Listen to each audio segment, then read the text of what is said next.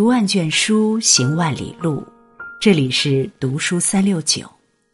今天和大家分享的文章是：人到中年才明白，兄弟不共财，姐妹少往来。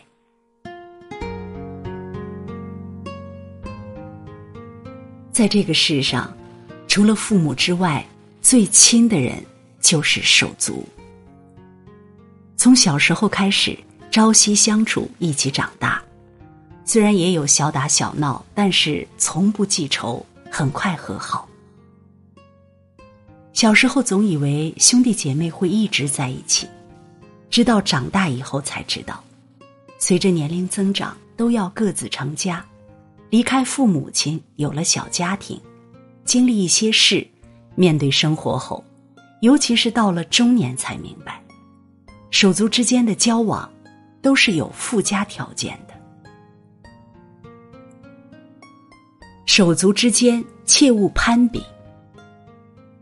兄弟姐妹各自有了家庭，经常联系，互相走动，是为了增进感情。本来是件美好的事情，但因为有些人心态不好，总是处处和兄弟姐妹攀比。过得好的认为对方想占便宜，过得差的认为对方嫌弃自己。因为攀比出现矛盾，让兄弟姐妹心生芥蒂，慢慢的就疏远了。所以手足之间切勿攀比，应该互相帮助，彼此照顾。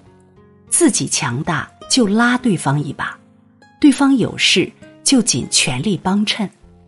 自己好不算厉害，和手足一起好，才叫本事。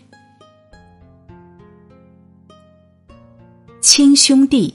明算账，很多兄弟姐妹反目成仇，都是因为钱财上的问题。一起合作做生意，钱财分配不均匀，或者是兄弟姐妹借钱后一直赖着不想还，因为钱财闹出矛盾，因为借钱成了仇人。俗话说：“兄弟不共财，姐妹断往来。”在当今这个社会。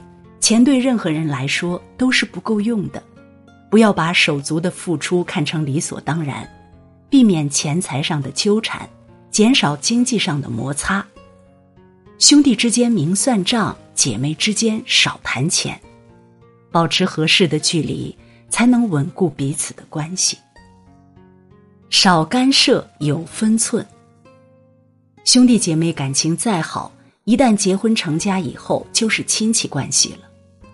平日里再怎么好，婚后相处要有分寸，对方的家事不要过问，即使有事让你出谋划策，也不要指手画脚，处处干涉。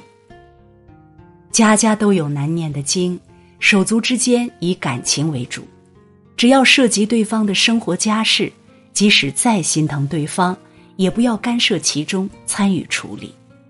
若处理不当，让事情变严重，你就成了罪人。伤了手足情，不如少干涉，有分寸，维护好彼此的感情就行。手足之间这样相处，手足之间最好的相处方式，不一定要天天见面、时刻联系，而是互相尊重、彼此照顾。事业上尽量各自发展，生活上彼此帮忙互助。钱财上分清楚、算清账，日常中再生气别记仇，交往中多承担多付出，对父母都孝顺别推脱。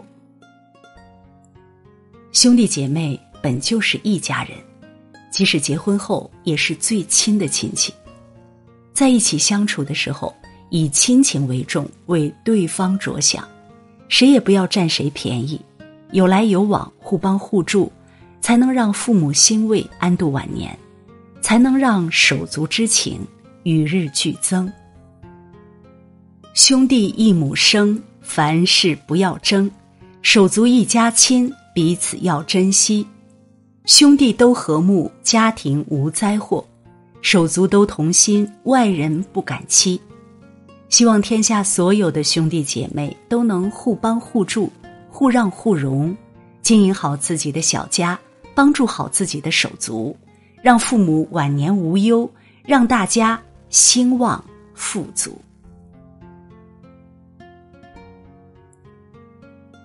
如果你喜欢读书，喜欢读书三六九，欢迎关注并转发，让我们相约读书三六九，用读书点亮你的人生。